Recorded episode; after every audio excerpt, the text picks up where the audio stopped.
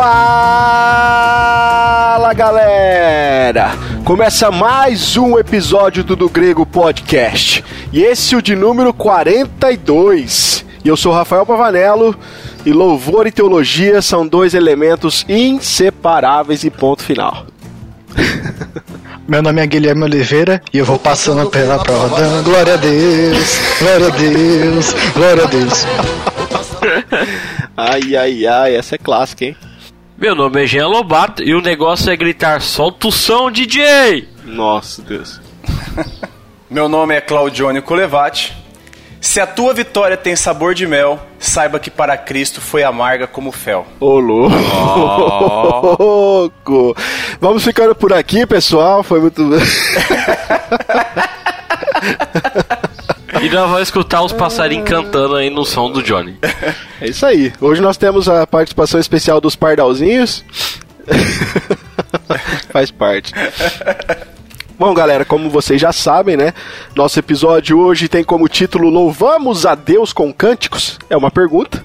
E ao longo do desenvolvimento desse podcast, nós vamos tentar responder essa pergunta aí. Lembrando que nós vamos falar um pouco sobre louvor e eu já quero logo de cara aqui adiantar para vocês que é claro que nós não podemos aqui ter uma atitude é, reducionista, né, com o conceito de louvor, pois louvar a Deus não está somente ligado à música, né, como um meio. Porém, nesse episódio especificamente, nós iremos se concentrar no fator musical. Sempre que nós estivermos falando sobre louvor, nós vamos estar pensando na questão musical. Então é bom a gente já pontuar aqui para você não ficar confuso, querido ouvinte. E é claro que você que nos ouve, você terá de concordar comigo que qualquer cristão sério que foi genuinamente convertido, que zela pelas doutrinas ortodoxas da fé cristã, provavelmente se incomoda com o louvor da maioria das igrejas de hoje, né, não, pessoal? Ah, com certeza eu acho muito difícil que alguém aí que realmente tem um, uma seriedade com a Bíblia não fique incomodado com o tipo de música, que tipo de letra que nós temos aí ouvido em muitas igrejas hoje, né? Então isso é um pouco preocupante. Sim. Então, né, nós queremos aqui dar os nossos dois minutos, né, de, contribui de contribuição aí pro assunto, ou duas horas, talvez, não sei. Né? Mas, antes nós vamos lá pros nossos recadinhos.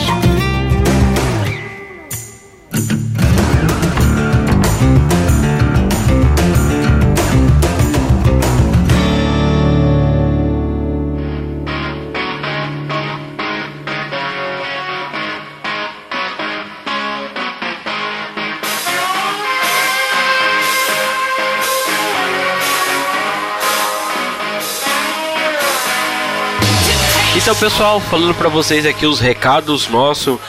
Nós estamos com uma série nova lá no canal no YouTube, né? Se você não é inscrito lá no nosso canal, por favor, acesse lá do Grego Podcast.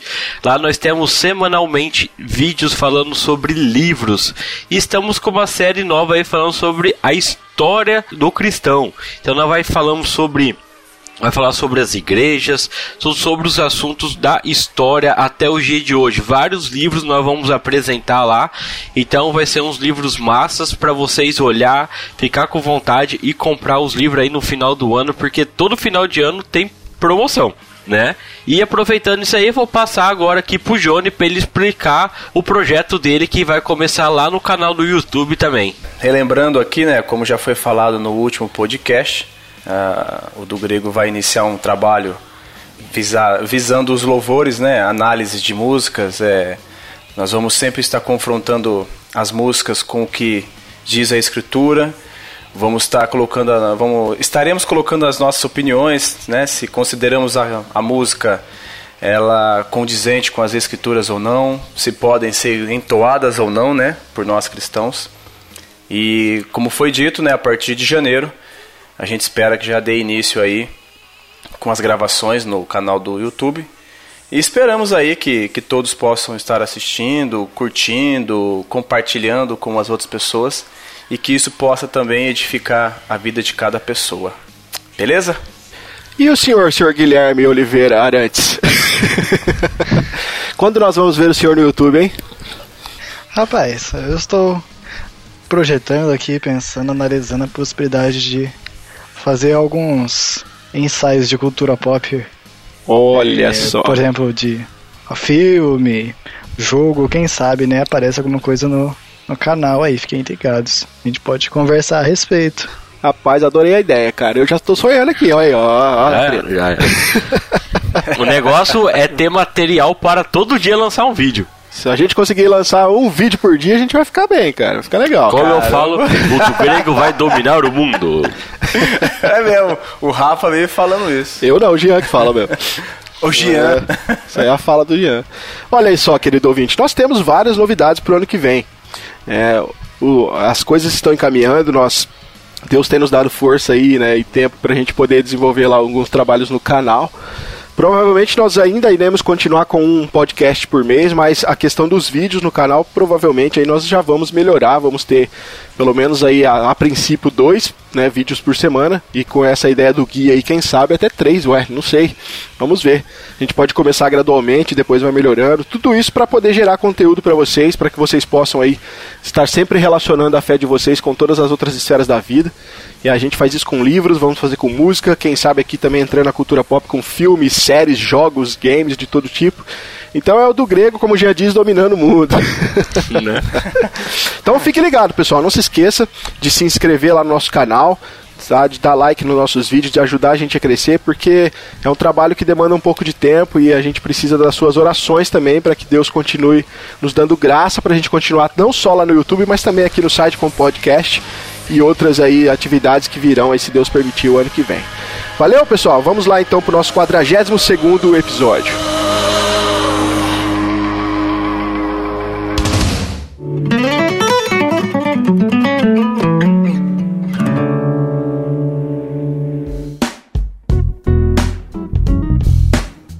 Bom, pessoal, nós vamos falar então aqui de louvor, né? Como o nosso tema propõe aqui, nós vamos trabalhar se o louvor, se aquilo que nós fazemos como louvor, se nós podemos louvar a Deus com cânticos. Acho que é interessante, então, logo de cara, nós já dermos, é, darmos, né, aqui uma definição do que seria louvor. Qual que é a definição de louvor e qual que é o seu propósito?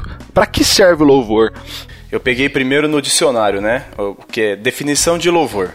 É ato ou efeito de louvar. Celebração ou manifestação honrosa, homenagem, louvação. É, também é, a gente pode definir o louvor, né, definindo o louvor como ato de enaltecer e glorificar algo ou alguma coisa. Isso é a definição do dicionário, certo? Isso, louvor. Eu acho que louvor é qualquer ato que nós fazemos para glorificar a Deus. Tanto na música, como no teatro, como na nossa vida, do nosso trabalho. Tudo o que nós fazemos para glorificar Deus e fazemos para Ele é um ato de louvor a Ele. Pensando bem a respeito, quando você diz então parabéns para um- uma pessoa que conseguiu uma conquista, é um louvor de certa forma, né? Você está reconhecendo o feito da pessoa. Então, o louvor a Deus é quando você reconhece tanto atributos quanto é, os feitos de Deus, né? Quando você percebe Deus agindo e o próprio caráter dele, você enaltecer isso é o, o louvor a Deus. E a nível de, e a nível de curiosidade, é, o Rafa e o Jean até pode me corrigir aí, que são os estudiosos do grego. É, louvor em hebraico se é, é, fala halal. E a gente pode pegar todo o contexto e reproduzir como se fosse elogio, elogiar alguém. É, eu, eu esse é o, esse no, no meu conceito, esse é o conceito que eu tenho de louvor. Realmente é a questão de elogio. Inclusive, assim, eu desde que eu me conheço por crente, agora já, já direcionando um pouco o conceito, mas desde quando eu me conheço por crente, eu, eu sou envolvido com música na igreja. Né? E como é, não havia um interesse muito grande da minha parte né, pelo estudo bíblico e também pelo conhecimento é, racional daquilo que eu estava fazendo no culto, eu sempre, não sei vocês, mas eu sempre tive o entendimento de que louvor era música agitada e adoração era música lenta. Sim. Então eu sempre tive isso na minha mente, sabe? Quando falavam pra mim de louvar, vamos, vamos, vamos, vamos, vamos louvar, vamos louvar e tal, era uma música mais agitada e quando era precisava de um momento mais tranquilo, agora é a música de adoração, não é de louvor, agora é adoração e tal. É tipo assim, louvor era pra balada e adoração era para o culto, mais ou menos isso. É, tanto, tanto que tinha toda uma questão dos jovens fazer um louvorzão, sabe? É. E isso era sinônimo de música agitada. Então eu sempre tive esse conceito equivocado. Nós não vamos nos atentar aqui em qual que é a diferença entre louvor e adoração, porque para mim existe uma diferença enorme entre louvor e adoração. Talvez a gente possa gravar um podcast só sobre isso, né? Mas é, esse era o entendimento que eu tinha, cara. Mas depois de, estuda- de estudar um pouco, justamente, Johnny, como você colocou, eu aprendi que a palavra louvor ela significa elogio mesmo. É uma celebração ou uma, uma manifestação honrosa, é uma homenagem, tá? Então, Louvor não é nada mais do que, ou quando você está louvando, você não está fazendo nada mais do que direcionar elogios a alguém, ou a algo, né, que seja, aqui trazendo para fora do contexto eclesiástico. Isso vocês têm, não sei se vocês concordam comigo, mas se louvar é prestar elogios, logo, o louvor ele tem conotações estéticas, porque ele é algo visível, ele é algo aparente, não tem como você elogiar alguém em silêncio, né? Sim. Não tem como você elogiar alguém no escuro, não tem como você elogiar alguém sozinho. E aí, cara, eu, te, eu tava, tava lendo um conceito do Huckmacher, porque se a gente for esticar a ideia aqui, né, ele fala lá no, no livro dele, Filosofia Estética, que a estética é a teoria filosófica da beleza, cara. Eu achei interessante porque então a beleza ela se torna essencial no louvor. Ela tem um papel, um papel essencial no louvor, porque como eu falei assim, o louvor ele é, ele é recebido pelos sentidos e ele precisa causar um efeito na pessoa que está recebendo, no objeto de louvor. E agora então, sendo, como eu falei no início aqui, sendo reducionista com o conceito de louvor, trazendo para a questão da música, daí nós temos a beleza da melodia, Daí nós temos a beleza da harmonia, é claro, a construção bela também da letra da música. Então tudo isso vai acabar compondo aquilo que a gente entende por louvor, né? Pelo menos aqui na área da música, e de como todos esses fatores em conjunto servem para nós elogiarmos, ou seja, para nós louvarmos, no caso aqui, o Senhor Deus. Então eu acho que esse conceito de elogiar é bem interessante.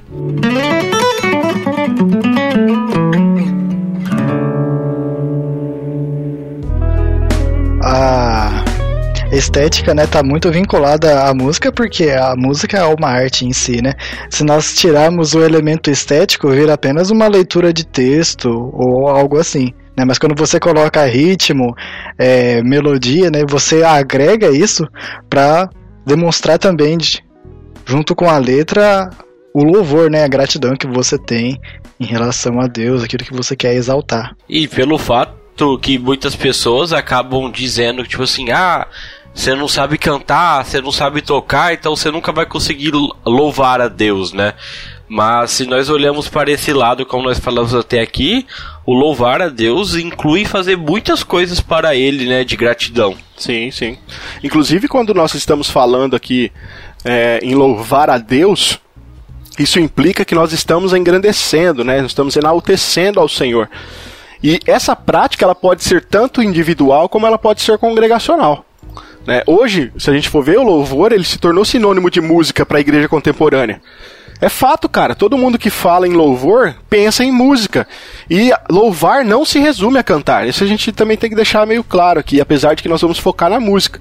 Obviamente que os hinos, os cânticos espirituais, eles podem ser usados com essa finalidade, com essa finalidade do louvor. Mas o louvor a Deus não se resume a isso. Então, como o Jean colocou aqui, às vezes a pessoa pode ser uma pessoa que não é dotada de um dom na parte da arte musical e ela acha que por isso ela não pode louvar a Deus. Isso é um equívoco muito grande. Né? Um exemplo bíblico aqui que nós podemos usar é o próprio rei Davi. Né? Como que Davi, cara, possuía uma habilidade extraordinária de, de como ele transformava as situações da vida dele em louvores a Deus. Se a gente lê os salmos, isso fica muito claro. Se, se Davi estava alegre, ele transformava isso em cântico. Se ele estava triste, ele transformava aquilo em poemas, né? que também é uma forma de louvor. E se, se ele estava passando por dificuldades, se ele estava passando por lutas, ele transformava aquilo em canção. Quando ele era derrotado, ele transformava aquilo num momento de devoção. Então, cara, tudo na vida de Davi, qualquer coisa que ele passava, louvava a Deus. Tudo aquilo engrandecia a Deus. Sim. E como nós já pincelamos aqui, né, a música não é a única maneira de a gente prestar elogios a Deus, ou seja, de louvar a Deus. Porém, nesse podcast a gente sim vai se concentrar na área musical aí, que é o, o foco da, da nossa discussão hoje, né? O que nós podemos futuramente gravar um podcast falando do- dos outros assuntos, né? Sim, Sim. com certeza. Tanto é que no Antigo Testamento, quando a pessoa queria ser grata a Deus por alguma coisa, ela podia oferecer sacrifício, né? A lei das ofertas pacíficas que tem no, em Levítico capítulo 7, é, versículo 11 e 12, né? O versículo 12 diz: Se fizer por ação de graças, com a oferta de ação de graças, trará bolos asmos amassados com azeite, ou breiras asmas untadas com azeite, e bolos de flor de farinha bem amassados com azeite. Então nós podemos agradecer a Deus, dar louvor a Ele, das formas né, que, ele pres que ele prescrever, mas não necessariamente somente na música. É, sobre a questão do, do, do propósito, né, acho que foi, ficou bem claro sobre a questão de gratidão a Deus, de enaltecer a Deus, glorificar a Deus.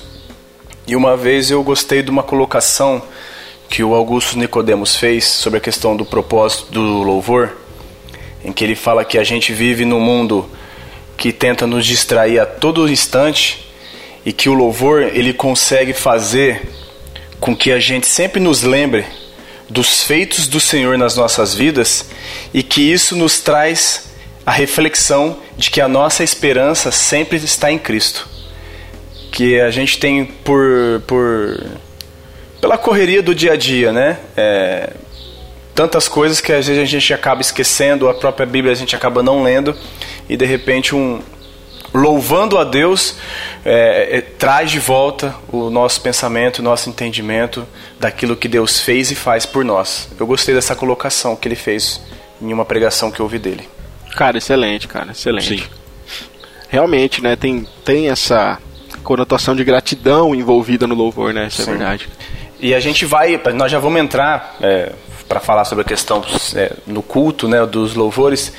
E eu também aplico que o, um dos propósitos do louvor em si, quando a gente entra até na questão do canto congregacional, como você já citou, é, ela promove a comunhão entre os irmãos. Porque no canto congregacional, é, todos somos uma só voz, né, entoando a Cristo, entoando a Deus, né, rendendo louvores a Ele. Eu acho que ela promove também essa questão de união como uma a igreja cantando a Deus e não pessoas, mas a igreja. E eu falar para você, cara, eu não tenho dúvidas de que o instrumento mais mais belo que pode ser usado em qualquer culto cristão é o som da igreja cantando em uníssono, cara.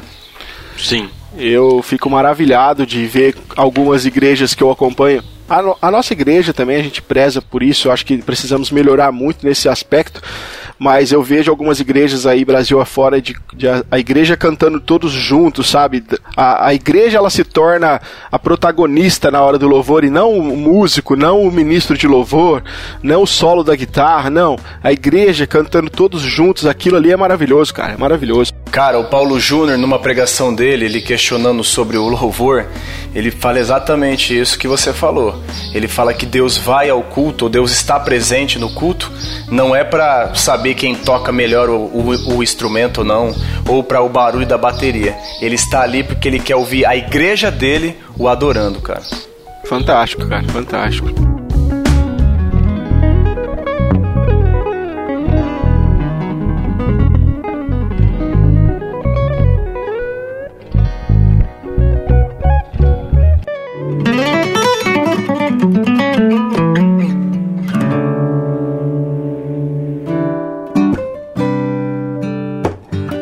Então, já que entramos nesse ponto, será que louvores, a música no culto, é algo bíblico? Será que nós temos respaldo bíblico para isso? Porque nós temos, obviamente, uma tradição, né? Sim. Porque se a gente for olhar para a questão da reforma protestante, por exemplo, de como o próprio Martinho Lutero era um cara versátil na música, né? estudou música, era, um, era um, muito entendido dessa área, e as igrejas que foram sendo desenvolvidas pós-reforma davam uma ênfase na música. É claro que tem divergências entre, por exemplo, os grandes reformadores, no caso Lutero, Calvino e Zwingli, uns preferiam cantar só os salmos, outros poderiam cantar salmos e outros hinos, outros poderiam ter um instrumento diferenciado na igreja, outros não, mas sempre a música esteve presente. Mas será que ela é bíblica? Nós podemos ter base Sim. bíblica para isso? Só citando até o que você falou de Lutero, Rafa, é... para quem tem curiosidade puder estudar um pouco mais, é, nós sabemos que é, é, até reconhecido até pelos reformadores, né, é que o que de fato até promoveu a reforma não foi nem as 95 teses, mas os próprios hinos e canções que Lutero escreveu e, foi distribuindo e ensinando as pessoas a, a cantarem. E aí eu achei uma frase, um, um, posicionamento de Lutero em relação à música, né? Como você falou que ele estudou e ele entendeu que a música era uma das artes que poderiam é, é, é a expressão artística como parte da criação de Deus. E numa preleção dele sobre Gênesis ele, ele, ele falou o seguinte: que os milagres que se apresentam aos nossos olhos são muito menores do que aqueles que aprendemos com os nossos ouvidos. Nossa, profundo, cara. Cara, profundo. Aí e com esse entendimento ele, ele deu a, a, a iniciativa, né, de, de, de questão de usar a música, né, para ajudar na propagação do evangelho e da reforma, né? Bem legal. Um exemplo bíblico quando os judeus eles paravam para comemorar a fuga do Egito, a Páscoa, né? Uma das, das partes da liturgia do, do processo deles, que eles teriam que matar o cordeiro, comer aquele cordeiro com as ervas amargas, né? Era também cantares lindos de louvores a Deus, né? Aonde eles paravam e louvavam a Deus por tudo que aquilo que Deus fez por eles e porque ele, Deus cuidou por onde ele passou, né? Tanto é que é, Jesus, né, com seus discípulos depois da ceia, cantaram um hino, né? Até tem uma tradição que diz que foi um salmo, que eu não me recordo Sim. agora qual especificamente. É, eu acho também que a gente pode aplicar aqui os versículos bases, né, que nós temos utilizado, né, que Colossenses 3:16 diz: Habite ricamente em vocês a palavra de Cristo, ensinem e aconselhem-se uns aos outros com toda a sabedoria e cantem salmos, hinos e cânticos espirituais com gratidão a Deus em seu coração. Uma ordem clara, né, de Paulo falando a respeito da, da questão de louvar a Deus com hinos, cânticos e salmos, né? Cânticos espirituais, no caso aqui no texto, né? Só para complementar o que o Gui, o Gui, falou, que Jesus, quando ele comemorou a Páscoa, eles cantaram, né?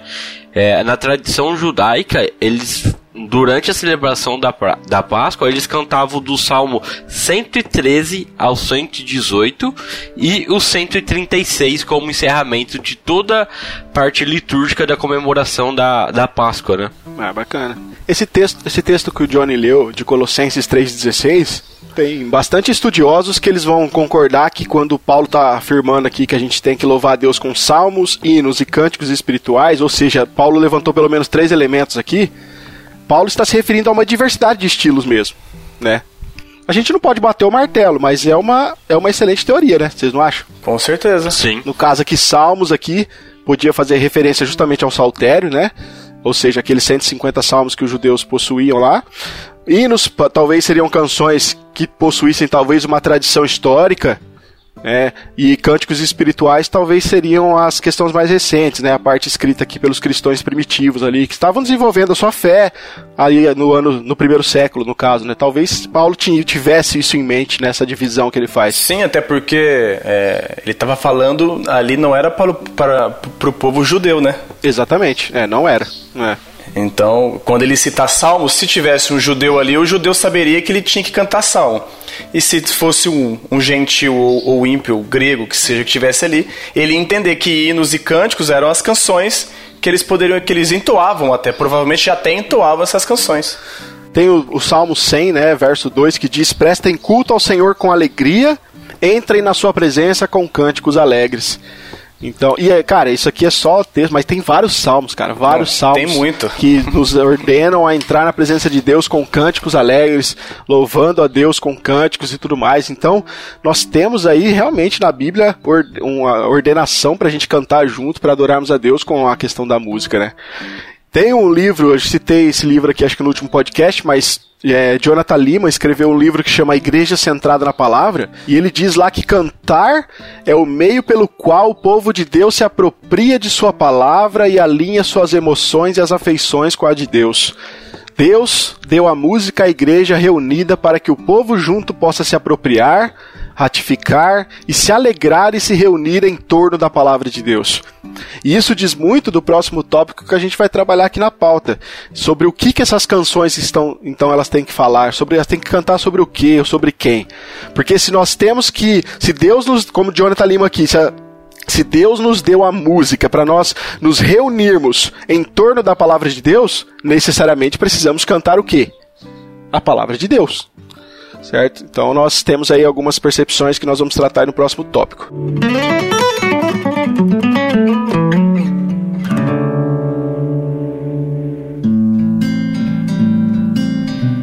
Se louvores no culto é bíblico ou não, eu acho que vale observação, e aí pro, pro, pro nosso ouvinte, é que a, gente tá falando, né, um, tá dedicando um podcast para falar sobre louvor, mas a gente tem que sempre colocar que o principal do culto é a palavra. E infelizmente, o que eu vejo e já vi de igreja que dá ênfase maior ao momento de louvor do que da palavra, é, é cara, é muito grande. Então, assim, tem a importância do momento de louvor, a gente sabe que é para para que a gente, como comunhão, adore ao Senhor, né, entre em contato né, como igreja com, com, com Cristo, mas a gente sempre se atentar a esse fato e observar isso. O momento de louvor é um momento é, próprio, mas porém que ele seja não tão longo que não atrapalhe o andamento do e que o principal tempo fique focado na palavra, né? Sim, eu, eu já participei de cultos que assim, o culto é uma hora, du, ou duas horas que seja. Cara, sem brincadeira, é tipo uma hora de música, aí tem recados e pá, não sei o que, e ali 20, 30 minutinhos só de, de palavras, sabe? Então se torna, se torna mais um, um contexto musical mesmo. E, e, cara, na boa, na maioria das vezes que o contexto é assim, as músicas nem a palavra canta, cara. Essa é a verdade. Então é realmente, cara, é complicado. Se ainda esses, essa uma hora de louvor fosse realmente músicas que realmente cantassem a Bíblia ou as verdades bíblicas, poderia até ter uma relevância, mas eu acho que não é, cara. Eu acho que não é. Pelo menos nos contextos que eu passei, não eram. Com certeza. E eu já vi pastor é, falando para continuar, que era para deixar o Espírito continuar falando através dos louvores. Ah, cara, isso é, isso é uma outra coisa também. É impressionante como os crentes associam é, adoração também com a questão musical, simplesmente, né? Quando, na verdade, o contexto de adoração na Bíblia não tem absolutamente nada a ver com música, cara. Nada a ver com música. Nada a ver. É, é o que eu falo, cara. Nós temos. Nós. É que o Paulo fala, né, em Romanos 10, se eu não me engano, tava falando isso com o Jean hoje. Tipo, Lá ele diz que as pessoas realmente estavam ali fazendo aquilo de todo o coração e tal, mas totalmente sem entendimento. Totalmente sem entendimento. E quantas pessoas estão aí com práticas que não são bíblicas, mas realmente acham que no coração delas elas estão realmente fazendo aquilo corretamente para Deus, mas é porque falta entendimento do que está fazendo. Isso é um perigo, cara. Isso é um perigo, é o famoso pragmatismo, né? Se tá funcionando, se tá dando certo, vamos embora. Deixa quieto, vamos embora. Não quer saber se tá certo ou se tá errado. Então é complicado, complicado.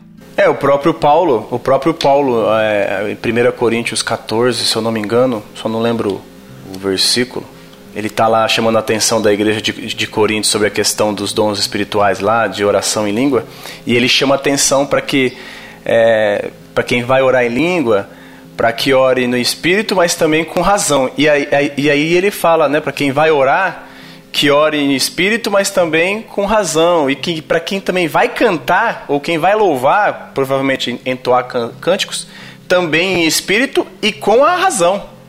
Olha o Johnny querendo polêmica no podcast, ó. mas é verdade, Johnny, eu entendi, é verdade mesmo.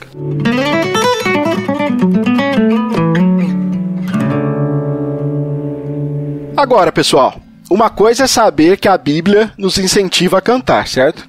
Outra coisa é saber como cantar.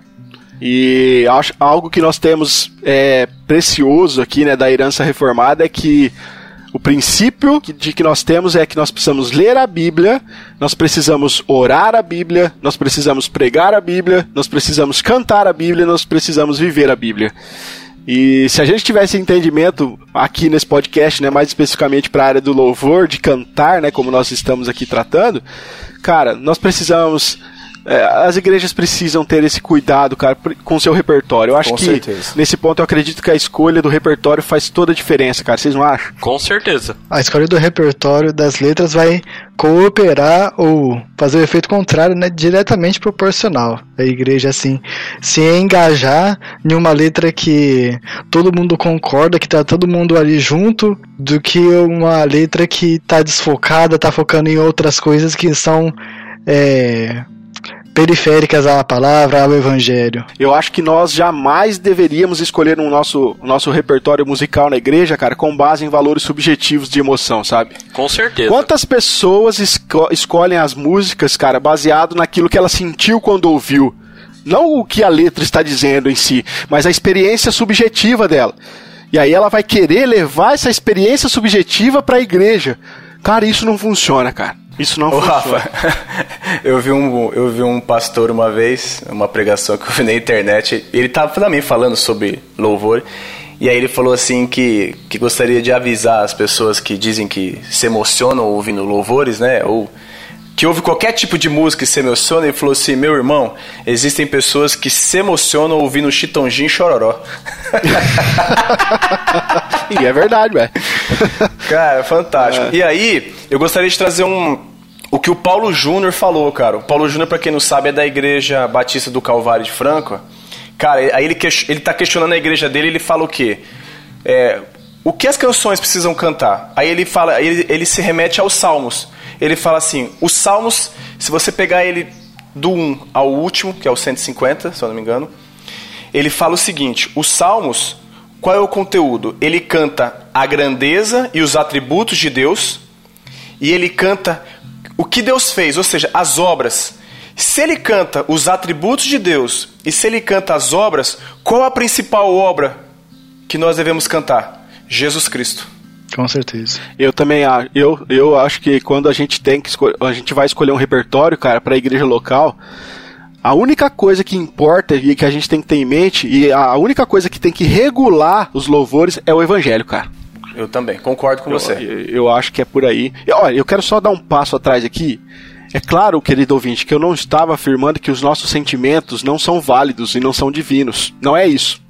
Até porque eu discuti isso recentemente, acho que com o Johnny, eu acho que eu, nós Foi conversamos, comigo. Johnny, não sei. É, porque assim, se nós formos analisar que nós, nós fomos criados à imagem e semelhança de Deus, e que Deus nos dotou com o dom da criatividade e nos dotou com todos os sentimentos e emoções complexos que nós temos como seres humanos que somos. Veja então que Deus nos deu a capacidade de criar a música. E nós precisamos ouvir a música e nós sabemos que existem certas melodias, certas construções de harmonias que elas nos, não precisa nem ter letra, cara. A própria harmonia elas nos tocam profundamente a ponto de nos emocionar. E isso é totalmente natural, isso é, isso é divino, foi Deus quem colocou isso em nós. Eu comentava com o Johnny que nós temos dois extremos na, na igreja brasileira, ou na mundial, não sei.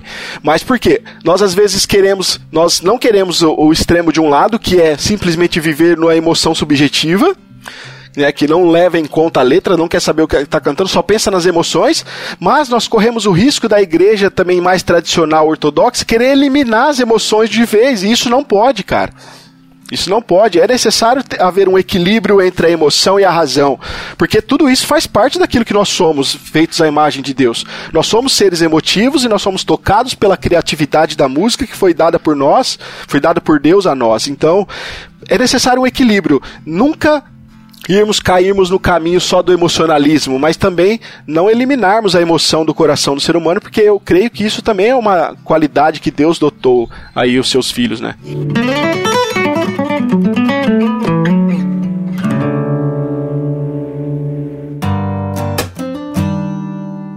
Até porque, se a gente é, escuta um, um louvor né, que, que fale da obra da criação, que fale de Cristo.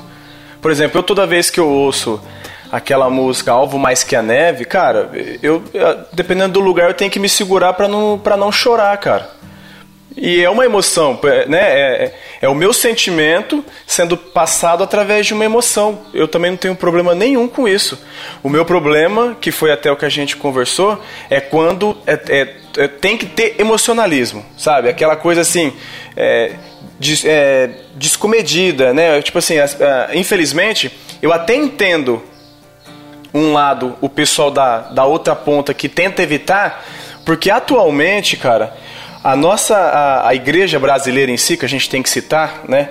é, principalmente essas novas, as neopentecostais, a predisposição que eles têm de ver tudo de uma perspectiva emocional e principalmente no louvor é grande, cara. Então, às vezes, para eles, é, na tentativa de evitar com que os irmãos caiam nisso, eles de maneira errônea eles bloqueiam, né? É por isso que tem que trabalhar nesse equilíbrio, como você falou, Rafa. E assim, apesar de os sentimentos serem válidos e serem divinos, como eu falei aqui, nós precisamos ter em mente que esses nossos sentimentos eles estão afetados pelo pecado. E nós não podemos confiar nos nossos sentimentos, né? eles não podem ser a nossa régua para a construção do nosso repertório musical. Então a gente precisa ter isso em mente, porque, como nós falamos aqui, o que importa, o que regula os nossos louvores precisa ser o evangelho, porque senão a gente vai bagunçar realmente essa área da música na igreja, cara. Ó, dá um exemplo, muitas já vi igrejas que na hora da oferta colocam uma música que realmente combina com aquele momento para induzir as pessoas a contribuir na hora da oferta. Vou até, vou até ler aqui a música só pra vocês, porque eu não sei cantar. Ah, Fala assim, canta assim, ó, aí, pô. Não sei cantar. o Rafael sabe, se eu começar a ler a primeira música, ele vai saber cantar. Hum. Tá preparado para receber? Nossa. Essa unção que agora vai descer não aprendeu, vou ensinar. Para receber, você tem que adorar. Então, adore, adore, adore. Para receber, você tem que adorar. Tá preparado para receber essa unção que agora vai descer? Então adore. Pra receber, tem que adorar. Rapaz, a pessoa que tá naquele momento, naquela, na hora da oferta, você acha que o cara não vai abrir a carteira pra dar o que tem lá? Porque a, a igreja tá in, é, tentando mostrar que a forma de adoração é contribuindo. Então, tipo assim, existe essa questão da, das igrejas, muitas vezes, usar da música dentro da, do culto para induzir a pessoa a contribuir, para induzir ela ao sentimentalismo.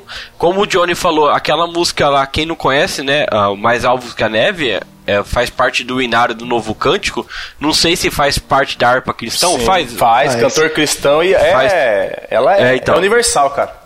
É universal. Essa música, ela não precisa ser tocada para mexer no sentimento. As letras do autor toca no nosso coração de uma certa forma que mexe com o nosso sentimento. É diferente quando uma música é tocada dentro de uma igreja onde o propósito dela é, é mexer no sentimento. Exemplo disso, aquela música Cura-me da Fernandinha Brum que ela é uma música que ela vai mexer com o seu sentimento, mas é o propósito dela. Ela foi feita para isso. É diferente do que uma música quando ela toca, porque ela está usando a teologia, está usando a palavra de Deus para nos tocar. Não simplesmente uma letra de música que vai mexer com o nosso sentimentalismo, né? Ô Jean, e você sabe qual é o texto que precede a música do momento de oferta, né? Sim, Malaquias. Ah, esse, esse é, é, universal também. É. E todo mundo percebeu como que o Jean é íntimo da Fernanda Brum? Ele falou Fernandinha Brum. Eu também Falei isso, isso muito interessante. né? Então, eu confundi Fernandinho com Fernandinho. Deve ter um pôster da Fernanda Brum lá na casa Certeza, dele. Certeza, cara. escutei muito já, faz muitos anos que eu não escuto.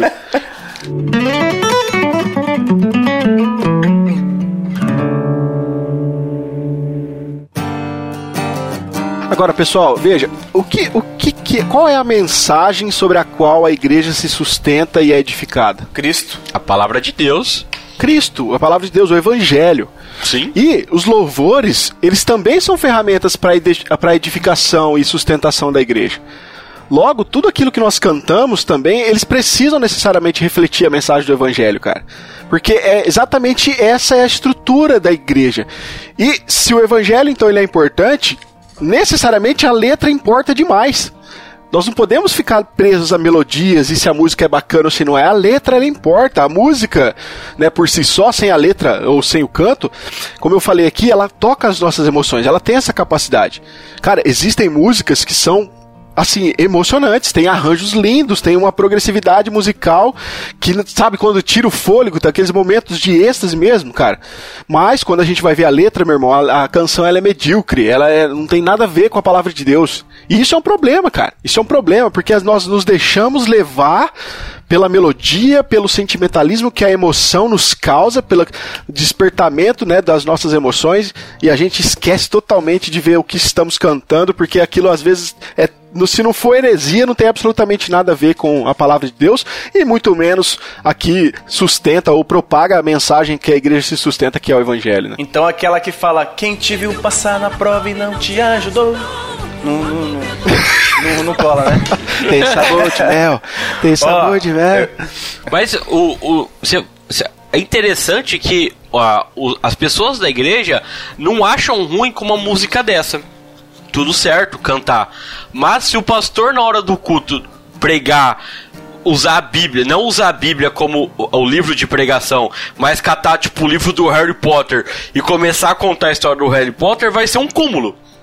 Concordam comigo? Isso é É, verdade. isso é verdade. Sim. Então, tipo assim, as pessoas não conseguem enxergar só porque a música em si fala a palavra, tem o nome de Deus, o nome de Jesus, o nome do Espírito Santo, acha que é uma música realmente que pode ser tocada dentro de uma igreja.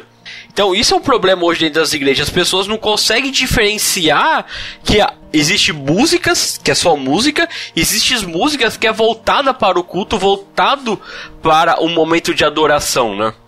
O- eu vou citar de novo o Paulo Júnior, porque o- o- eu gostei muito dessa, dessa pregação dele, já que o. O Paul Washer é- ele- brasileiro. eu- cara, eu, sou, eu, eu, eu gosto das pregações dele. Já que você cita o mesmo livro todo podcast, eu vou citar o Paulo Júnior também, todo podcast agora. ele, ele, ele conta uma história de que um, um rapaz do louvor chegou pra ele e falou: Pastor, eu, eu escrevi essa. Eu compus essa, essa canção. Eu tive um sonho e ela veio do fundo do meu coração.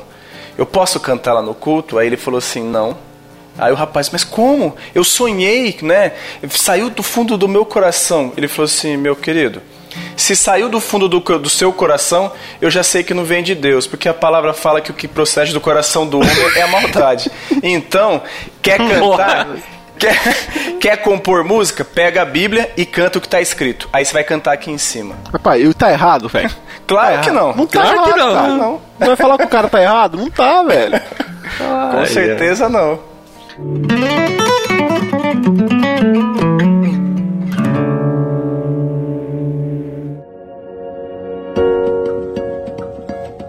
Você sabe que parte do, do erro que a igreja comete tem a ver com, com a desconsideração e o desconhecimento histórico do desenvolvimento da igreja. E às vezes a gente não para pra pensar nisso, mas, cara, hoje as igrejas, que nem o, o Johnny falou aí, as mais recentes, o neopentecostalismo, por exemplo, eles têm uma dificuldade enorme em conhecer a história da igreja para poder ver aquilo que os homens lá atrás já erraram pra gente não errar de novo.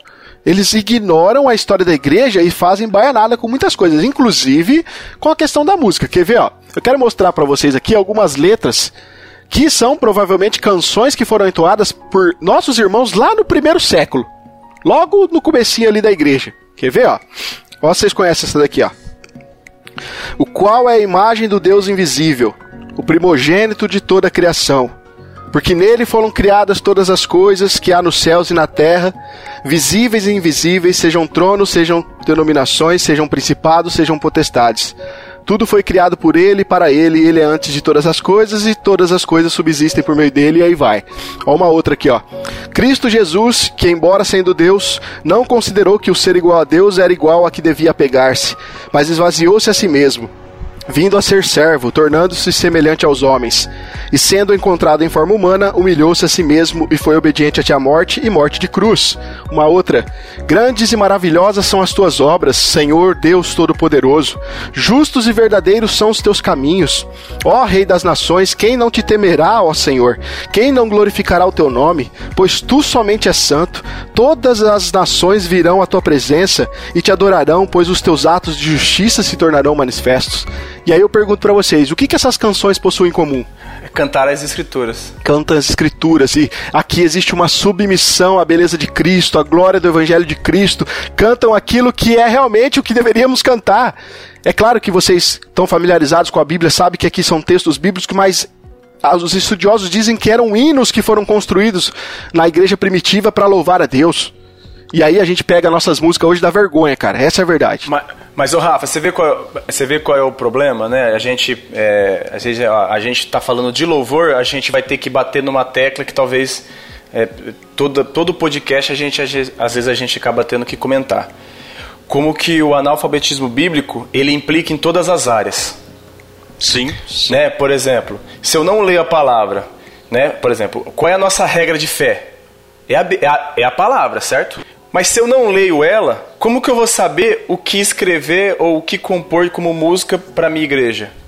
Você percebe que qualquer assunto que a gente trata nesse podcast aqui, a gente tem que direcionar para a necessidade do conhecimento bíblico, né, cara? Sim, tudo. Sim. Todas as, você pode reparar, a gente acaba sempre voltando na base.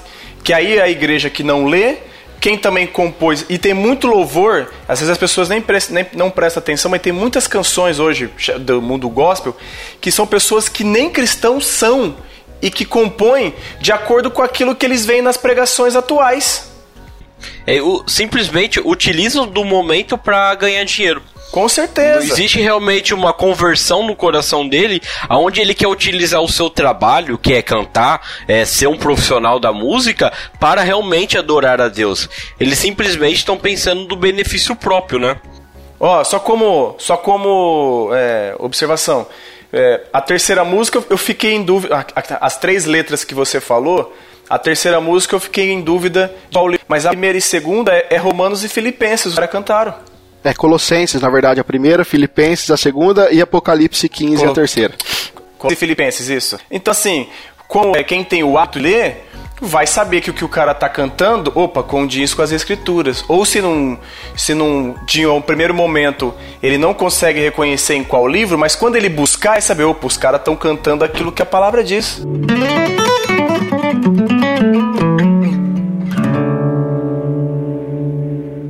Voltando aqui à questão, né, da, do texto que foi citado anteriormente, no tópico anterior, né, que vocês, que a gente ressaltou o texto de que tem que cantar os salmos, hinos e cânticos espirituais com gratidão a Deus, né?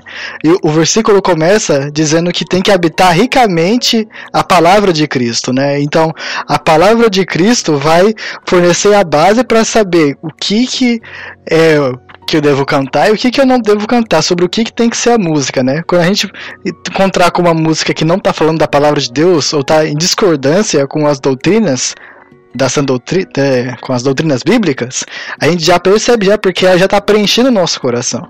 Uma coisa que muitas igrejas, é, hoje em dia, as igrejas contemporâneas, vamos colocar assim, elas não têm, a, depois de Apocalipse, a sessão do inário, né? Como quase todas as igrejas tradicionais utilizam.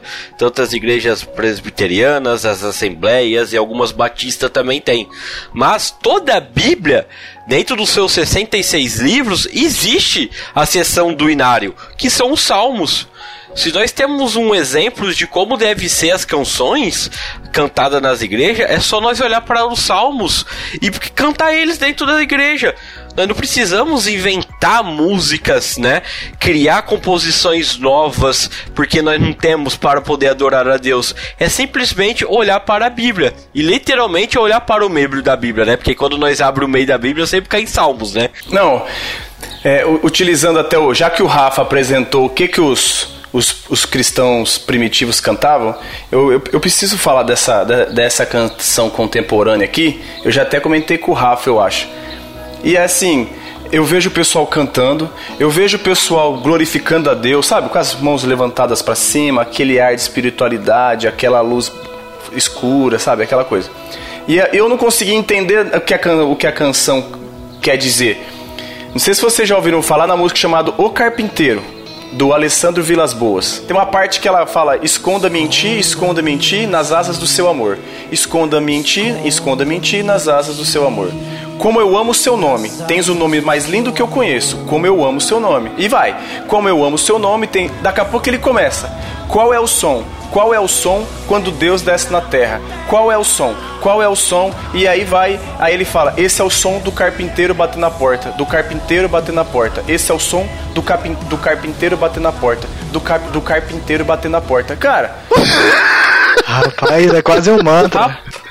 Mano, eu tô. Eu, não. eu tô vendo aqui. Eu tô vendo a letra aqui que eu não conhecia. Ele só repete a mesma estrofe. Não, tá, e eu, eu, pergunto assim: quem é carpinteiro, cara? Os caras não sabem nem quem é, quem é a noiva e quem é o noivo, vai saber quem é o carpinteiro? Ah, eu só Isso, sei ó, que Jesus naquela época era tipo engenheiro ser carpinteiro, cara. Se tem uma coisa que me de... se não, se tem uma coisa que me deixa indignado, cara, isso eu sou um cara extrema- extremamente chato é com música. Cara, quando eu ouvi um negócio desse, eu vi o pessoal falando: "Nossa, cara, e ali Deus baixou, Deus chegou no lugar ali e nós somos cheios". Pai, falei: "Não é possível com essa Que música". linguagem, não, não que linguagem estranha, né? Deus baixou. O, o não crente ouve isso aqui e fala, ué, quem é esse carpinteiro aí? Será que na madeireira do professor lá alguém conhece? Porque eu não conheço. Então, pessoal, vou trazer aqui pra vocês quatro argumentos como a música nos ajuda.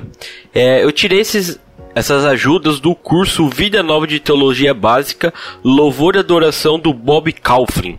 Ele fala assim, ó, ela estimula e expressa as emoções que glorificam a Deus, ajuda a refletir a glória e a ação de Deus Trino, ajuda a lembrar da verdade a respeito de Deus e ajuda a expressar nossa unidade no Evangelho. Cara, lê de novo o primeiro aí. Estimula e expressa as emoções que glorificam a Deus. Pô, legal isso aí. Porque era o que a gente tava conversando aqui há pouco. Não é que não pode ter emoções, mas será que as emoções estão glorificando a Deus? Exatamente. Sim, é o caso do que o Johnny falou quando ele escuta música mais mais branca que a neve, né? A música ela não tem um propósito de estimular, mas ela acaba estimulando porque ela fala, ela se fa fala para glorificar a Deus, né? Eu acho que se você pegar esses quatro pontos e olhar dentro de uma música e você não achar eles é porque a música não deve ser tocada na igreja. Pronto. É aquilo que nós estávamos conversando, né, Jean? Se tá analisando uma, uma letra, se você tá analisando uma canção, e se você tem dúvidas, se, se tem dúvidas, deixa pra lá. Isso aí, recomendações do Bob Kaufman. Bom, pessoal, então, como nós pontuamos nesse, nesse tópico aqui, né, sobre o que, que nós precisamos cantar, ou sobre quem nós precisamos cantar, então, é, nós precisamos aí entender que nós precisamos cantar quem Deus é, aquilo que Ele fez por nós, aquilo que Ele revelou em nós através do Seu Filho Jesus. Importante aqui, para a gente finalizar essa parte, louvor, ela, ele não é um fim em si mesmo. Tá? Nós precisamos entender que o louvor ele é o resultado final de todo um processo de compreensão e entendimento que nós temos da pessoa e da obra de Deus revelada em Jesus Cristo. A partir do momento então que nós temos esse entendimento, nós passamos a louvar a Deus, a expressar a Deus. Daí a, a minha fala do começo, né? Que sem teologia não tem louvor, gente. Isso é, isso é fundamental. Sem teologia não tem louvor. Porque é necessário toda uma compreensão e entendimento da obra de Deus através de Cristo para que nós possamos louvá-lo, então.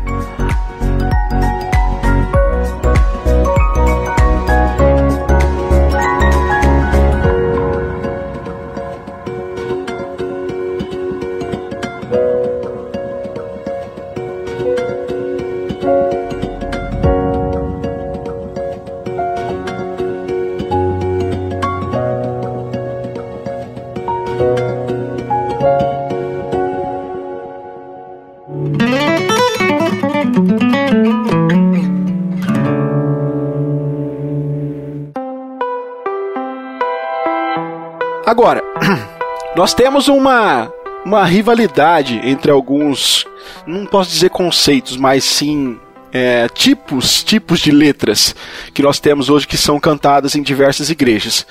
Que nós podemos classificar aqui em louvores que são cristocêntricos e louvores que são antropocêntricos. Um de vocês poderia definir, por favor, esses dois termos? Bom, louvor cristocêntrico são canções, letras que têm como tema central o Cristo, sua mensagem, seus atributos, seus atos e suas promessas para as nossas vidas.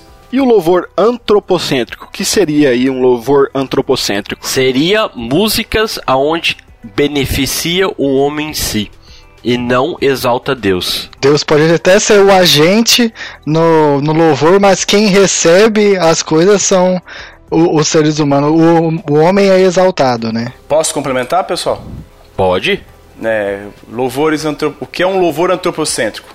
São canções que colocam o homem, suas ações, anseios, desejos e ambições como centro do louvor, usando o universo ao seu redor, incluindo Deus, Cristo, Espírito Santo, anjos e a igreja, como atores que trabalham em prol dos seus objetivos.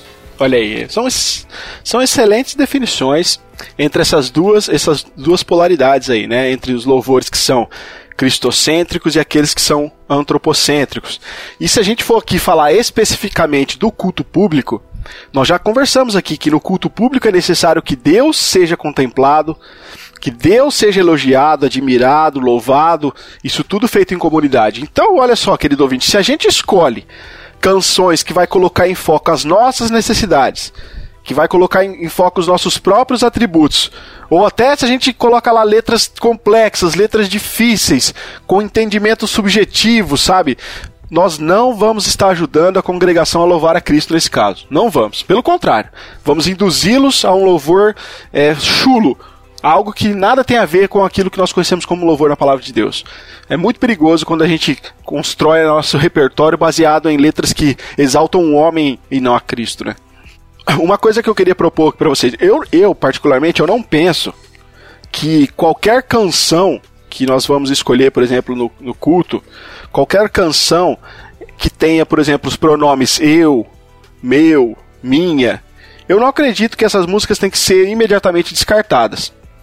Porque eu já ouvi alguns, alguns é, é, comentários de alguns estudiosos da área que vão dizer que esse tipo de música tem que ser rejeitada. Quando fala eu, não deveria cantar, quando fala meu, quando fala minha. Mas eu, eu comecei a pensar que talvez eu, eu não descartaria isso de imediato. Se, por exemplo, se a gente pegar os salmos, e se a gente for analisar os salmos, cara, eles estão repletos de pronomes pessoais.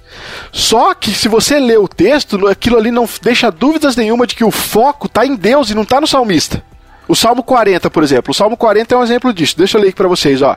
É, ele diz assim: Esperei com paciência no Senhor. Esperei, tá vendo? É o salmista trazendo para ele. E ele se inclinou para mim e ouviu o meu clamor.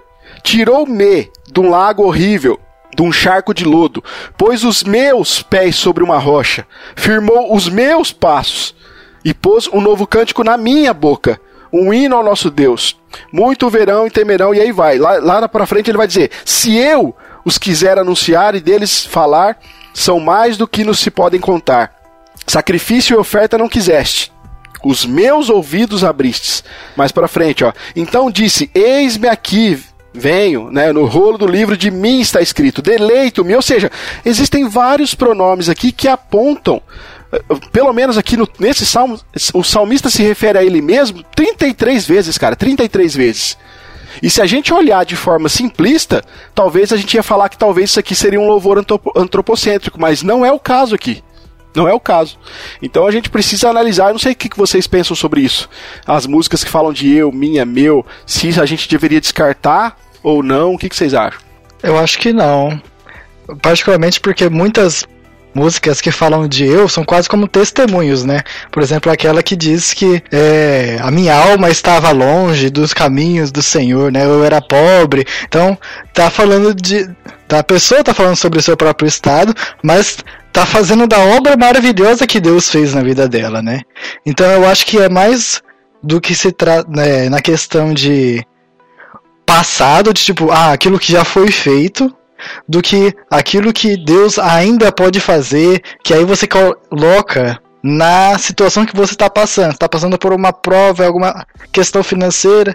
Aí, então, Deus pode mudar o seu cativeiro, Deus pode te dar vitória e resolver essa questão financeira, ou sei lá, te dar um carro, resolver algum problema que você está passando, que não necessariamente é algo é, central no Evangelho. Né? Por exemplo, é, tirar você de alguma situação de pecado, ajudar você a superar alguma dificuldade espiritual.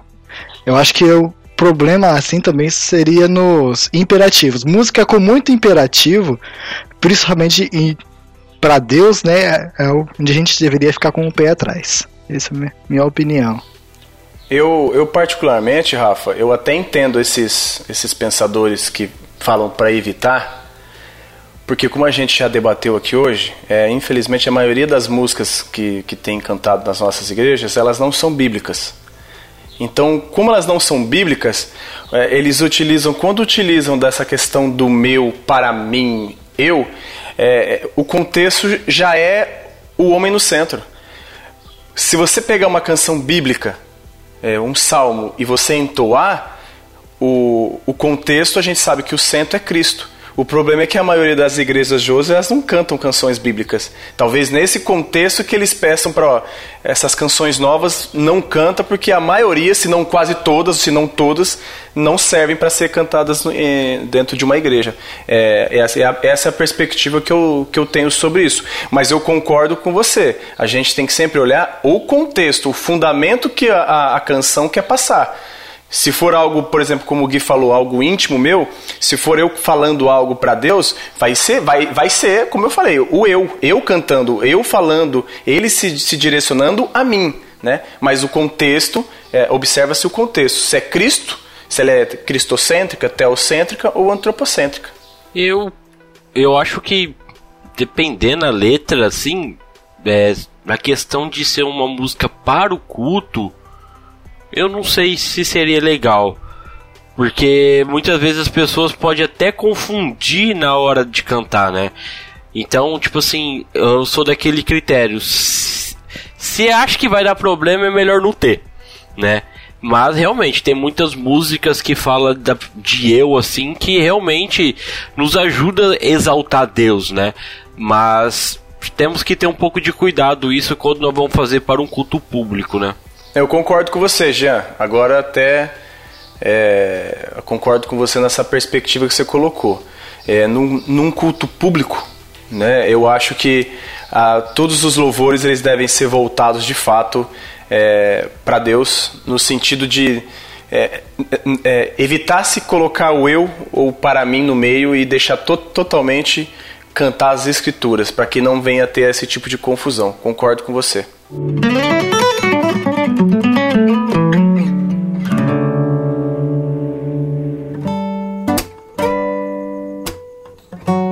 Por outro lado, pessoal, se a gente pegar músicas, por exemplo, como tem uma música do Anderson Freire, acho que é um cara bem conhecido aí na, no mundo gospel, né? É, cara, tem uma música dele que se a gente for analisar, e a maioria das canções, das canções que ele escreve é basicamente é isso. Ele, ele descreve uma espécie de super-homem gospel, cara. Você é o espelho.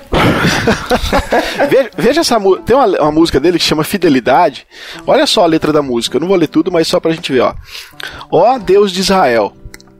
Eu sei que não vim a este mundo para adorar outro rei. Os leões estão rugindo sem parar. Meu louvor incomodou. A todos que são contra ti, ó Jeová, nada pode intercalar o louvor do meu coração. Dos manjares eu abro mão, os palácios não quero não. Eis-me aqui como Daniel, com os olhos focados no céu, com o risco de morrer. Pois o que importa é lhe obedecer. Senhor, não vou dividir minha adoração exclusiva é o meu coração. Vivo só para ti, não abro mão do céu. Até diante da morte prefiro, ser, fiel. ser, fiel. Cara, é, é, tipo, é, eu posso, eu consigo, eu faço, eu quero, eu não quero.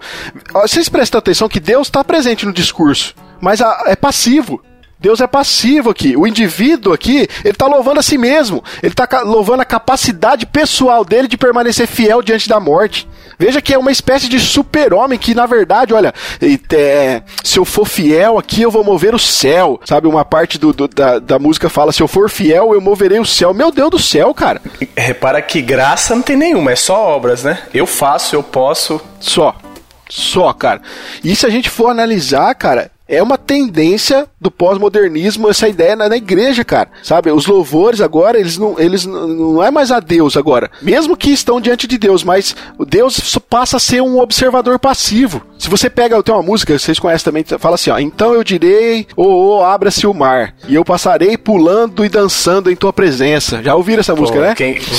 Já até fiz o passinho dela. então, tem uma música também da da, interpretado pela, pela Aline Barros, que fala: remove a minha pedra, me chama pelo nome, muda minha história, ressuscita os meus sonhos.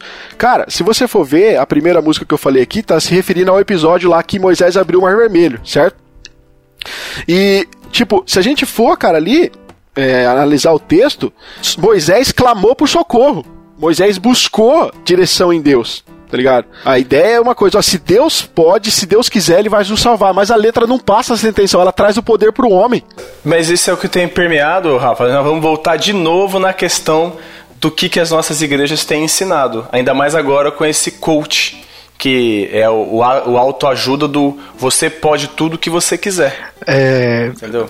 Esses dias eu vi um negócio escrito, alguém postou, é, desculpa, Tag, alguém postou algo do tipo assim: Por que que Davi foi enfrentar o gigante? A resposta da pessoa foi que ele sabia de todas as promessas que tinha pra ele. nossa. Cara, Eu leio, eu leio o texto, eu vejo claramente Davi confiando que Deus ia derrotar e não ele. E Olha as aplicações. Aí disso vai pra onde? Pra música. É, eu queria ressaltar também uma outra música do Anderson Freire chamada Identidade. Foi uma música até de um congresso de jovens, vários anos atrás, mas a música começa: Não vou negar quem sou, não há máscara em mim. Desde quando te entreguei meu coração. Não vale a pena te negar em troca de viver. Se morrer por ti, para mim significa viver. E o refrão é: Minha identidade é servo do Senhor. Dentro da fornalha vou mostrar quem és. Sendo quem eu sou, fiel adorador, nem a morte vai nos separar, Senhor.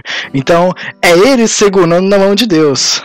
Assim, é ele fazendo as coisas e Deus ali não é o que sustenta ele.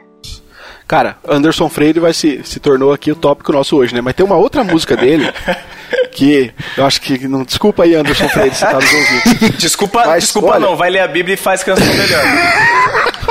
Vai estudar. cara. Ó, tem uma música dele que chama Do Nilo à Terra Prometida. A história tá contando basicamente ali a. a a, a história de, de, da, do- da libertação do povo do Egito, né, por Moisés. Ele coloca a história de Moisés como um exemplo de, um, de uma jornada bem sucedida, tá ligado?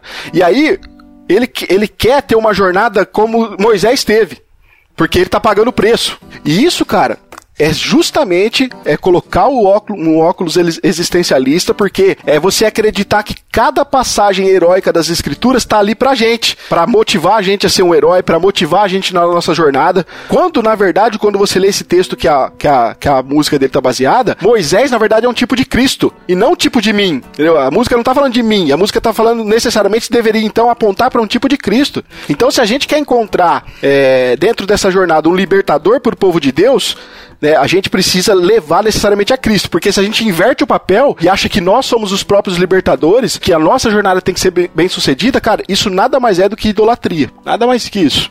Então veja que existe, cara, uma questão de um existencialismo humanista profundamente arraigado, sutilmente nas letras dessas músicas que aparentemente acham que estão cantando a Bíblia, mas na verdade estão deixando Deus como um, um- um personagem secundário e trazendo toda a glória para o homem. Isso é um perigo, cara.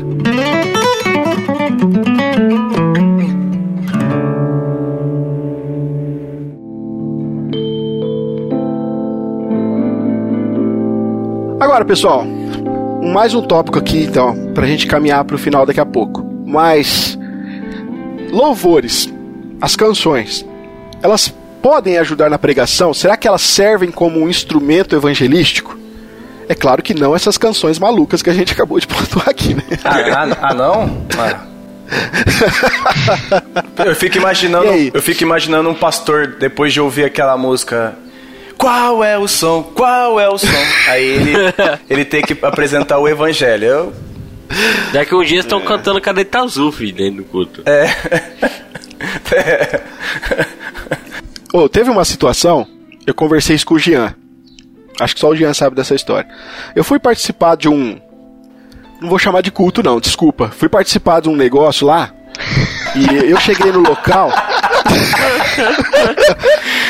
e eu cheguei no local e eles estavam cantando, né? Era um período de louvorzão. E depois teria a ministração da palavra e tal. E eu fiquei pensando assim, porque ali várias situações davam oportunidades e era um, era um evento com várias igrejas. Era um, era uma- um ecumenismo protestante, sabe? Tinha várias igrejas ali reunidas e às vezes, em alguns momentos, eles davam oportunidade para alguém falar alguma coisa, fazer uma oração. E cara, eu tava no meu coração.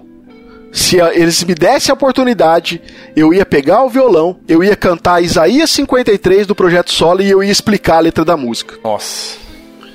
Eu falei isso acho que pro Jean só, pra e acho que o Alan, Você o Alan falou- também sabe. Falei pra você também? Falou pra mim. Ah, então, então eu comentei também. Eu tava com esse propósito. Por que, que eu tô falando isso? Porque esse tópico aqui a gente tá falando sobre como que o louvor pode ser ajudar na pregação e também servir como evangelismo.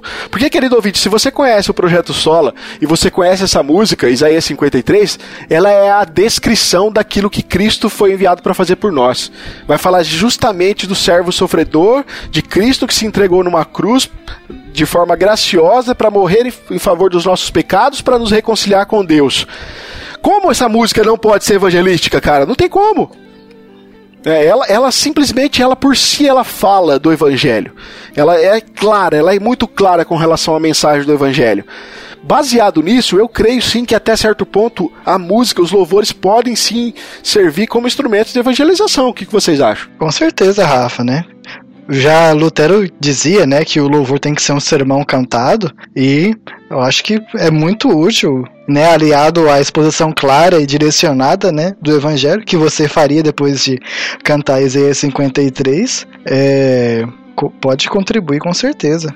Muitas pessoas conhecem, começam a pensar, ah, acho que eu vou ir na igreja, porque ouvem uma música, pensam na, na letra, na melodia, e, e sim vai para a igreja, vai conhecer mais de Cristo. Então eu acho que é muito válido. E eu acho que dentro de uma evangelização, eu acho que a música ela acaba ajudando na pra pessoa memorizar alguma coisa querendo ou não, quando nós temos uma música muito bem trabalhada biblicamente, e agora vamos falar da questão instrumental muito bem trabalhada, ela nos ajuda é, a nós entender melhor do que simplesmente lendo a palavra, né? Muitas vezes você lê a, a um salmo só, você não entende, mas um, um músico cantando aquele salmo e saber cantar ele de uma forma correta, com uma, com os instrumentos corretos, isso ajuda na questão da pessoa entender melhor.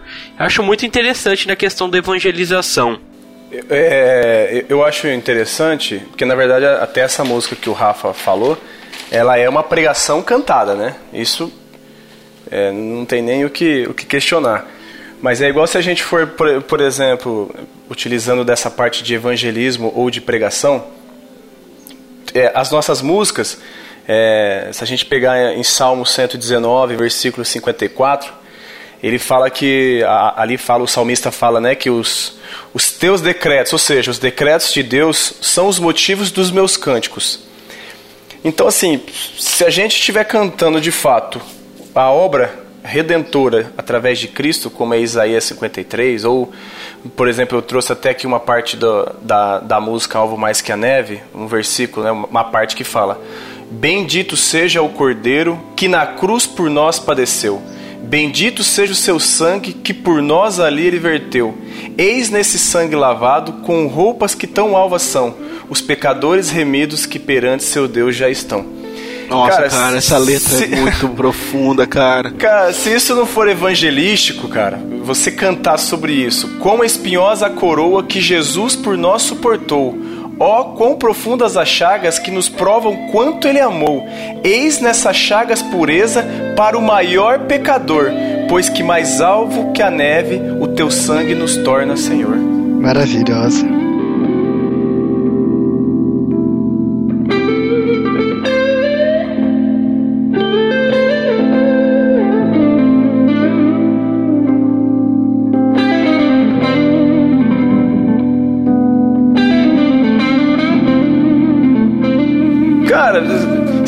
Isso não ajudar numa pregação, se isso não for uma pregação, não for algo evangelístico, eu não sei o que, que é mais. Por exemplo, um pregador, um, pastor que seja, ele não poderia utilizar de uma, da letra do, dessa música ou da música que o Rafa falou para expor um, um, texto bíblico? Sem dúvida. Sem Cara, dúvida. então eu, eu sou totalmente a favor de usar é, a canção ela pode ajudar na pregação e principalmente no evangelismo. Porque eu gostei de uma coisa que eu li sobre a questão do que a música faz e eu achei interessante. Porque o que o cara fala, ele fala que a música ela forma pensamento e que nós podemos usar o louvor como meio de comunicar a doutrina. Porque as pessoas conseguem guardar mais aquilo que a gente canta do que aquilo que a gente fala. Nós temos a facilidade de interiorizar a música, né, cara? Sim. É. devido à emoção. Sim. Sim. E ela, no caso, se a música ela é uma música centrada na palavra de Deus, que reflete a obra de Cristo, aquele que está ouvindo, ele vai acabar interiorizando essas verdades. Isso é fato, cara. Isso é fato. Com certeza, cara. É. Eu tô lembrando, tentando lembrar qual que é a música, mas tem uma música que parte dela é o é o Salmo 91. E tipo, isso ajudou muito a entender pelo menos ali os quatro primeiros versículos. Muita gente conhece esse trecho do Salmo 91 por causa da música. E se não me engano, a música no todo ela não é tão boa. Mas esse trecho que ela canta o Salmo 91 é excelente, né? Porque é a palavra de Deus e colocando ali a melodia ajuda muito a memorizar e quando tá passando por alguma dificuldade, algum momento dolorido, né? Ou alguma situação de perigo, isso vem à mente, né? Então é algo maravilhoso.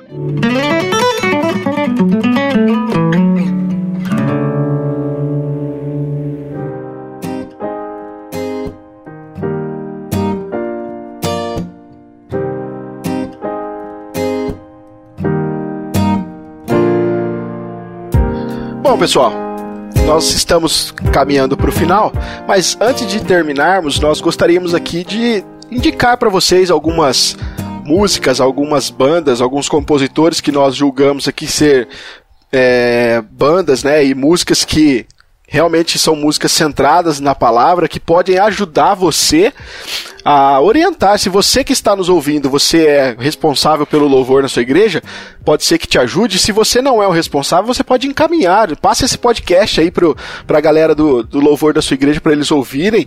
E quem sabe essas dicas nossas aqui, elas podem ajudar você aí a melhorar, né? A, a colocar a centralidade das músicas da sua igreja baseado nas escrituras. Quem quer começar então, dando algumas dicas?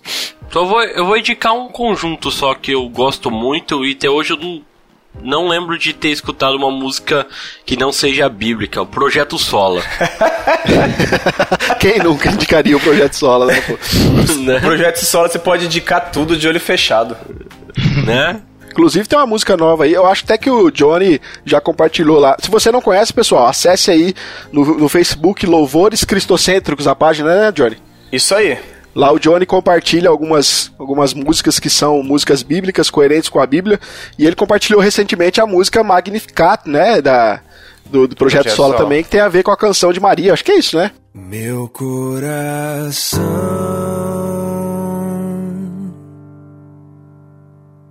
exalta o Senhor.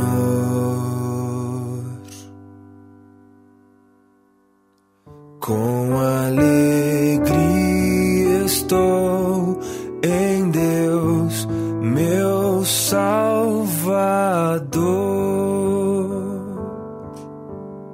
É. E eu ouvi acho que uma vez só, mas realmente, cara, os caras dificilmente eles erram nas letras das músicas, viu? Nem todas as músicas do Projeto Sola são músicas congregacionais, isso é importante a gente pontuar. Isso. Nem todas isso. as músicas deles vocês vão conseguir cantar na igreja, mas servem como muito bem como orientação bíblica e como nós falamos aqui, né, aprendizado bíblico através da canção. Com certeza. Bom, eu vou indicar, eu, indi, eu iria indicar o Projeto Sola também, eu fecho com o Jean, é, todas as músicas em especial Colossenses 1. Ele é a imagem do Deus invisível.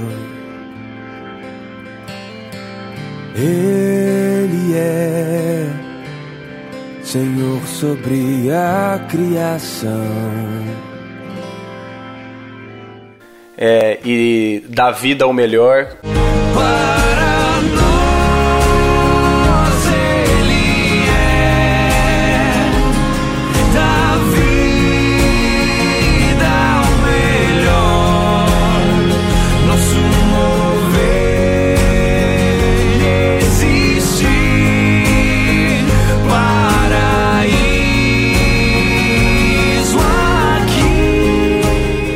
Êxodo também é fantástico. Acho que eu vou indicar todas, né?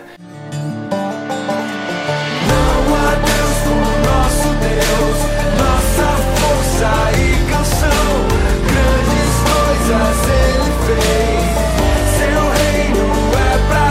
é. E do Arraiz, cara, é, não sei se o pessoal já ouviu falar os Arraiz. eu já ouvi, eu ouço bastante. É, cara, são muito boas as músicas dele. Também tem músicas que são mais para reflexão, não deixam de ser bíblicas, não- então não são cantos congregacionais.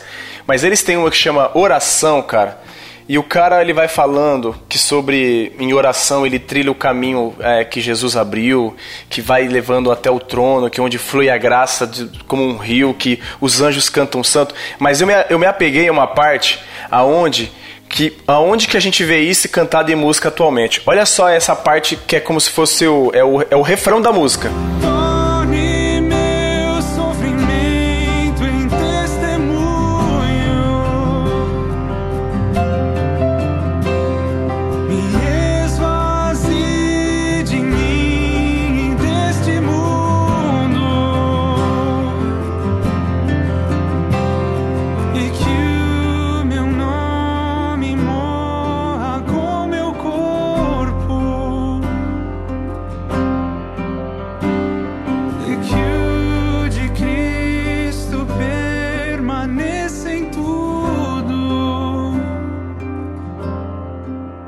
Que é isso, cara? Essa música é linda. Até Cara, a melodia, a melodia é dela também é fantástica, cara. Nossa, Fantástica. é, é, a música é perfeita, cara.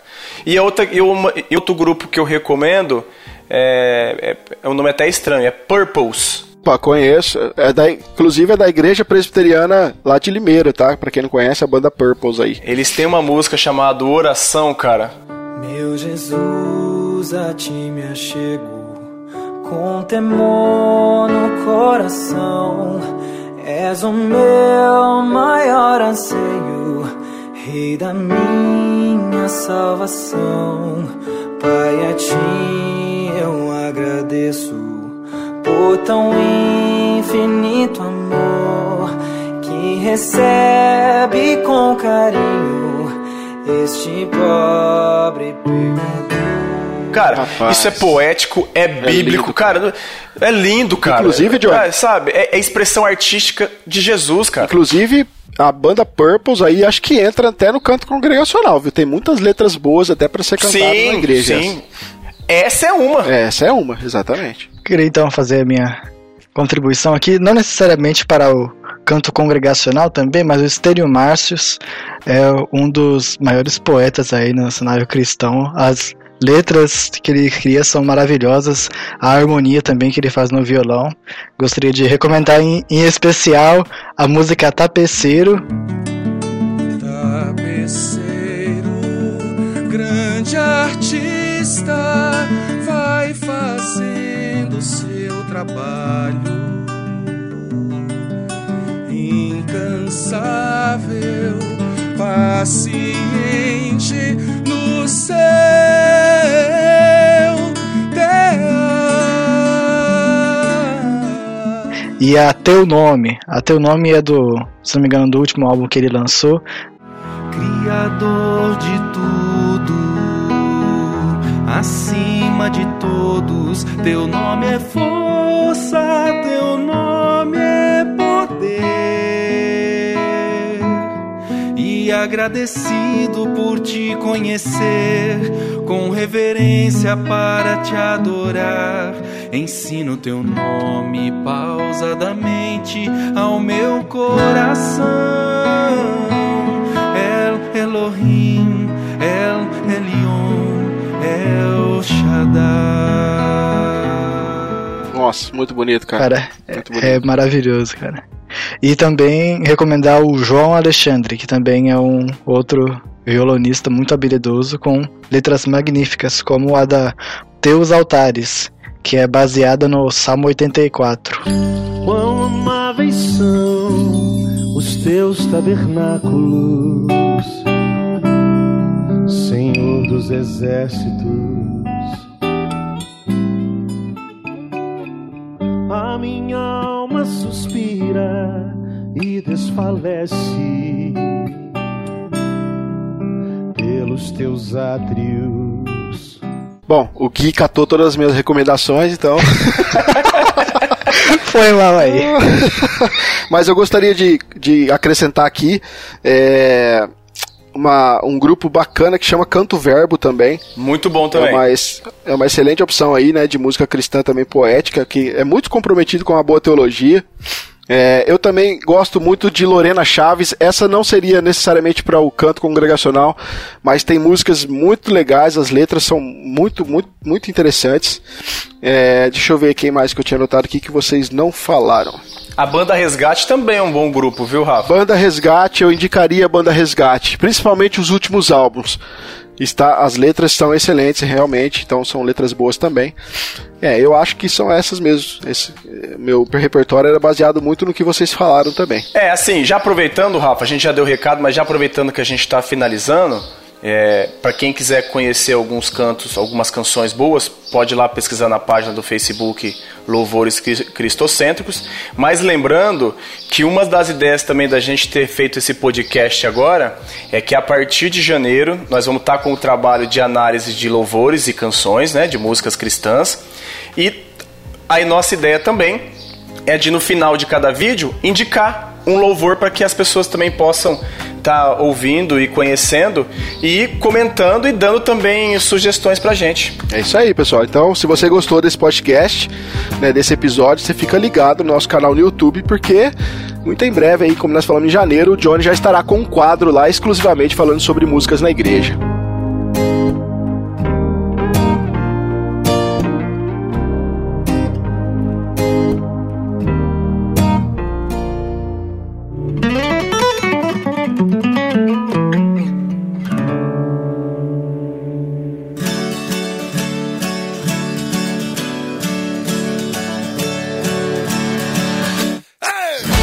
Pessoal. Antes de nos despedirmos aqui, eu quero desejar a todos vocês um Feliz Natal, um próspero ano novo. Esse é o último podcast do ano. Queria agradecer por demais a audiência de vocês nesse ano de 2019. Nós temos tido aí um crescimento bom dos ouvintes, no canal no YouTube também tem crescido, então nós somos gratos a Deus por nós termos essa ferramenta, né, que é a internet, onde nós podemos aí conversar, bater um papo sobre coisas da teologia. Então, quero agradecer muito a vocês que nos ouvem, que têm nos dado esse apoio e fiquem conosco no ano de 2020, porque muita coisa boa vai rolar aqui no do Grego e vocês aí são a nossa audiência. Sem vocês nós não, não teríamos trabalho. Então, nós fazemos aqui para nós aprendermos, mas também acabamos ensinando. Então, vocês são parte disso. Muito obrigado, né, por ter nos acompanhado até aqui. E como eu falei, fique ligado aí, porque o ano que vem tem mais, tem mais atrações e se Deus nos ajudar, a gente vai desenvolver muito mais conteúdo aqui para poder estar abençoando a sua vida. Valeu, pessoal. Meu nome é Rafael Pavanello, eu vou ficando por aqui. E que a palavra de Deus possa permanecer viva pelo canto. Meu nome é Jean Lobato, louve e agradeça a Deus com a nossa vida. Meu nome é Guilherme Oliveira e celebre a Deus com o seu viver. Meu nome é Claudione Colevati e eu finalizo com Salmos 33, 1 a 3. Regozijai-vos no Senhor, vós justos, pois aos retos fica bem o louvor. Louvai ao Senhor com harpa, cantai-lhe louvores com saltério de dez cordas, cantai-lhe um novo cântico, tocai bem e com júbilo. Deus abençoe a todos. Amém. Amém. Amém. Que Deus